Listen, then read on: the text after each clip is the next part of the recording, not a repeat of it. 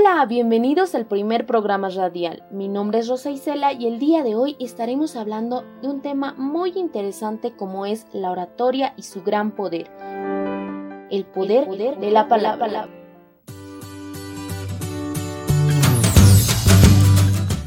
Seguramente tú alguna vez has tenido la oportunidad de asistir a diferentes eventos de exposición. Pues no sé si tú has notado que en el momento de que el expositor empieza a dar su discurso, lo hace con total normalidad, además de que combina muy bien sus palabras con sus manos y con sus gestos. Se desplaza de un lado al otro en el escenario con total tranquilidad, además de que tú, como público, logras captar el mensaje que te está enviando. Pero no solo eso, además de que te deja con ganas de saber más sobre el tema. Pues sí, a esas personas se les denomina oradores. ¿Y tú sabías qué es la oratoria? Bueno, la oratoria es el arte de hablar en público. Pero ¿por qué arte? Porque en el momento de que tú hables, debes hacerlo con un cierto orden, con coordinación, además de que tus palabras deben deleitar, conmover, debe tener toda esa belleza. Es por eso que la oratoria es el arte de hablar en público. El origen de la oratoria. Para hablar del origen de la oratoria debemos remotarnos muchos años atrás antes de Cristo y trasladarnos a la antigua Grecia. En Grecia, las personas acostumbraban a hacer reuniones en las plazas para resolver todo tipo de problemas.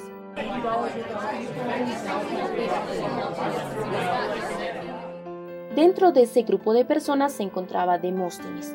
Demóstenes era una persona muy leída, tenía bastante conocimiento, pero tenía un problema. Él era tartamudo. Entonces, cuando se encontraba él en estas reuniones, tenía la necesidad de expresarse. Lo que él hacía es pedía la palabra de esta manera. Pi, pi, pi, pi, pi, pi, pi, la, la, la, pa, pa, pa,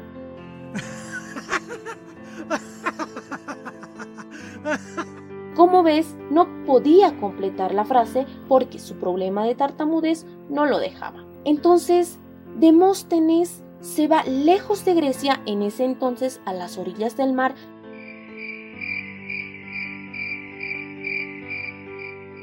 y empieza a practicar, poniéndose unas pequeñas piedrecillas en la boca y empezar a hablar y hablar y hablar. Pero no lo hacía una hora o dos horas o lunes y miércoles o jueves y viernes. Lo hacía desde que amanecía hasta que anochecía, durante un año.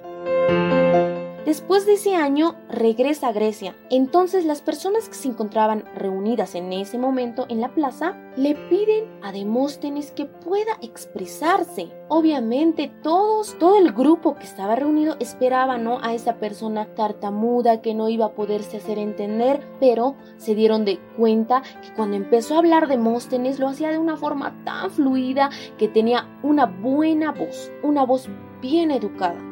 Todos lo aplaudieron.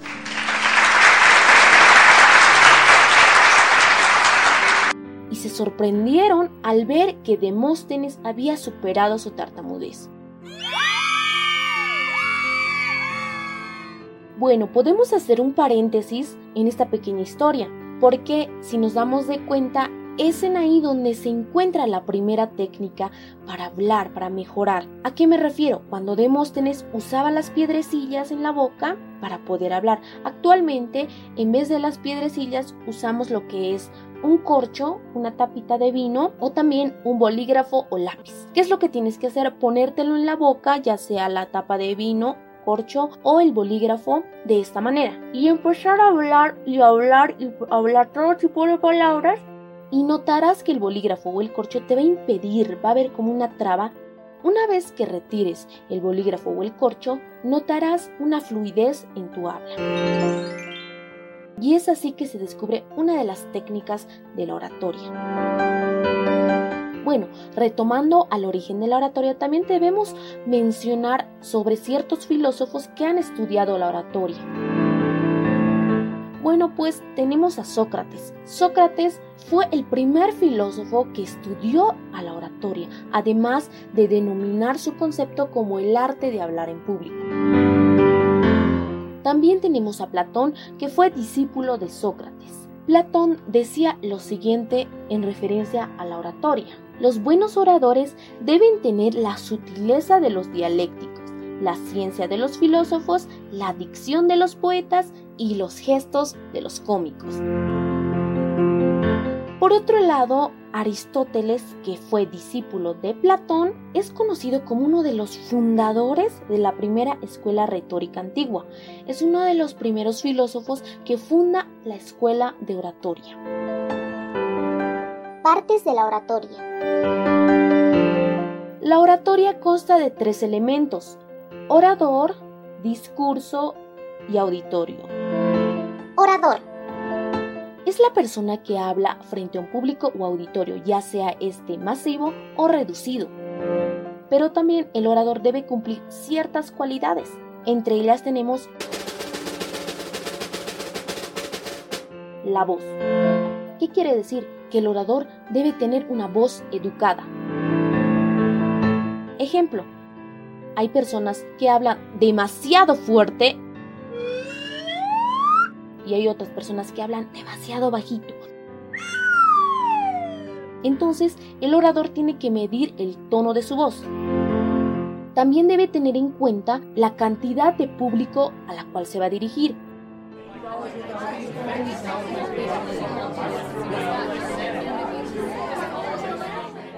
Por ejemplo, si en un auditorio va a tener más de 100, 200 personas, el orador tendrá que elevar la voz.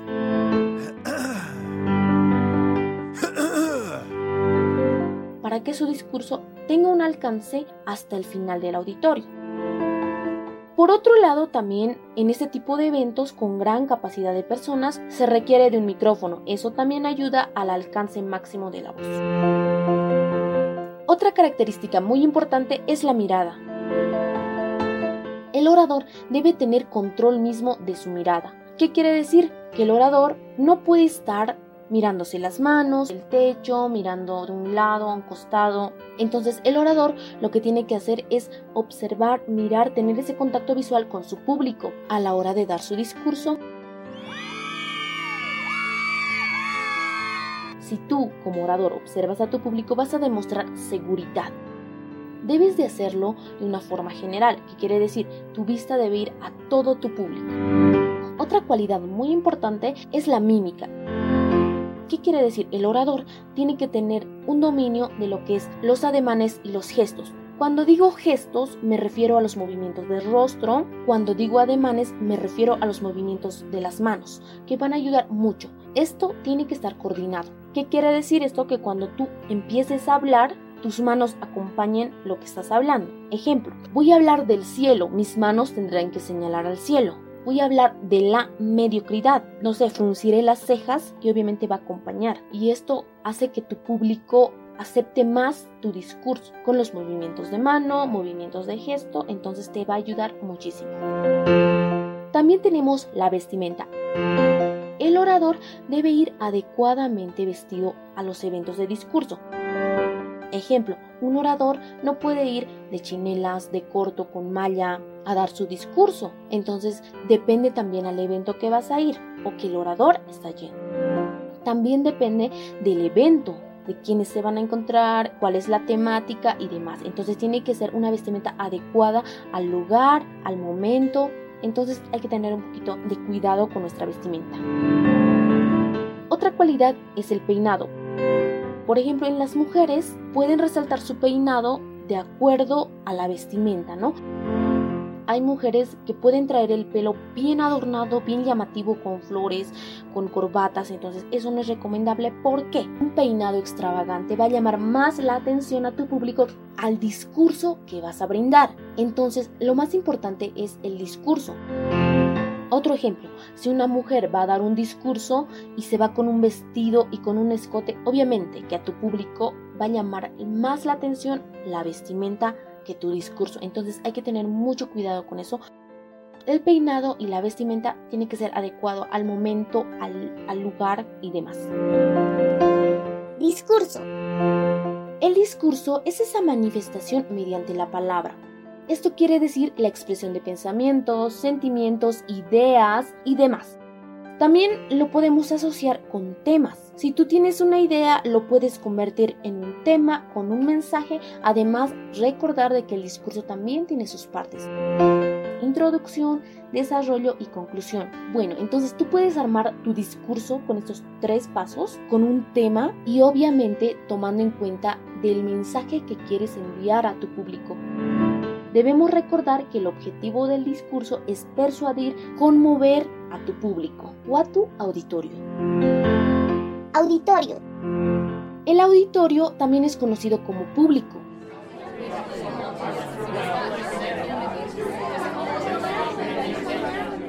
Entonces, el auditorio es ese conjunto de personas heterogéneas. ¿A qué me refiero? Que cada uno tiene su propia personalidad, su propia creencia, su propio habla. Unos pueden saber más, otros pueden saber menos, pero en el auditorio podemos encontrar tres tipos de público. Y eso es muy importante. El orador debe identificar a su público. Entonces, en el auditorio podemos encontrar tres tipos de público, los visuales, auditivos y kinestésicos. Visuales. Los visuales son aquellas personas que tienen que mirarte sí o sí, cara a cara. Tienen que mirarte cómo estás hablando, cómo, cómo lo estás diciendo, si te estás moviendo. O sea, tienen que mirarte para poder entenderte, para poder entender lo que estás diciendo. A lo contrario, el auditivo son esas personas que te captan solamente escuchando. Entonces, ¿qué quiere decir esto? Que esas personas pueden estar haciendo otro tipo de cosas, por ejemplo, pueden estar escribiendo, pueden estar mirando, pueden estar manejando diferente tipo de cosas, su cuaderno, su bolígrafo, pero tienen en cuenta que sí te están entendiendo porque ellos lo captan mediante los oídos y eso debemos tenerlo muy en cuenta. Los kinestésicos son personas que pueden realizar diferentes movimientos. Pueden echarse a la silla, pueden mover un pie, pueden recostarse en la mesa, pueden apoyarse de un lado, del costado. Son personas que no pueden estar quietas. Tienen la necesidad de estar en constante movimiento, pero sí te están entendiendo, te están logrando captar el mensaje que quieres enviar. Entonces eso tienes que tenerlo muy en cuenta. Como yo, te estarás preguntando quiénes necesitamos la oratoria. La oratoria lo necesitamos todos, desde un niño, un estudiante, universitario, un licenciado, un empresario, un comerciante, todos necesitamos de la oratoria. ¿Por qué? Porque simplemente nos va a ayudar a expresarnos de una manera libre, nos va a ayudar a expresarnos de una manera correcta, nos va a ayudar a comunicarnos como nosotros queremos para que llegue el mensaje tal cual queremos que llegue. Un ejemplo, en un estudiante, ¿cómo le ayuda la oratoria? La mayoría de los estudiantes tienen miedo de hablar, tienen miedo de expresar sus ideas, sus pensamientos y demás. Entonces, si tú como estudiante tienes que exponer un tema frente a, a tu curso, ese es tu público, tu aula, el maestro, tus compañeros. Entonces la oratoria es en ahí donde debes aprovecharla. ¿Por qué? Una vez que tú tengas tu tema estructurada, vas a tener tu discurso. Entonces la oratoria te ayuda mucho para eso. En un comerciante, por ejemplo, la oratoria te sirve para atrapar a tu público. Para que me entiendas, voy a hacer una pequeña demostración de dos tipos de comerciante, aplicando un poco de oratoria y sin aplicar oratoria. Aplicando un poco la oratoria comerciante de material escolar. Hay dos tipos de comerciantes, entonces si tú vas a emplear la oratoria, tienes que llamar la atención a tu público. Puedes empezar con preguntas, por ejemplo, decir, a ver, joven, señorita, ya está por empezar las clases, anímese, llévese estos buenos marcadores para dibujar carátulas, para colorear, para repasar títulos, es de buena marca y empiezas a llamar su atención. Empiezas a dar tu discurso. Después va a ir fluyendo naturalmente. Las personas que venden material escolar, la mayoría tienen sus puestos, su espacio de venta, entonces ponen sus productos a la vista del público y ellos esperan sentados, parados, ¿no? Empiezan a esperar a que el público venga hacia ellos. y puedan obtener sus productos. Hay otro tipo de comerciantes, los que venden, por ejemplo, alimentos. Ellos a veces utilizan un poco de oratoria. ¿A qué me refiero? Que ellos no esperan a que venga el público. Ellos llaman a su público. Esa es la diferencia. Entonces ellos llaman, por ejemplo, para adquirir lo que son cebolla, zanahoria, frutas, plátano, mandarina. Entonces ellos empiezan a llamar a su público. Y es así como la oratoria nos puede ayudar a todos. Y recuerda que la, palabra, tiene poder.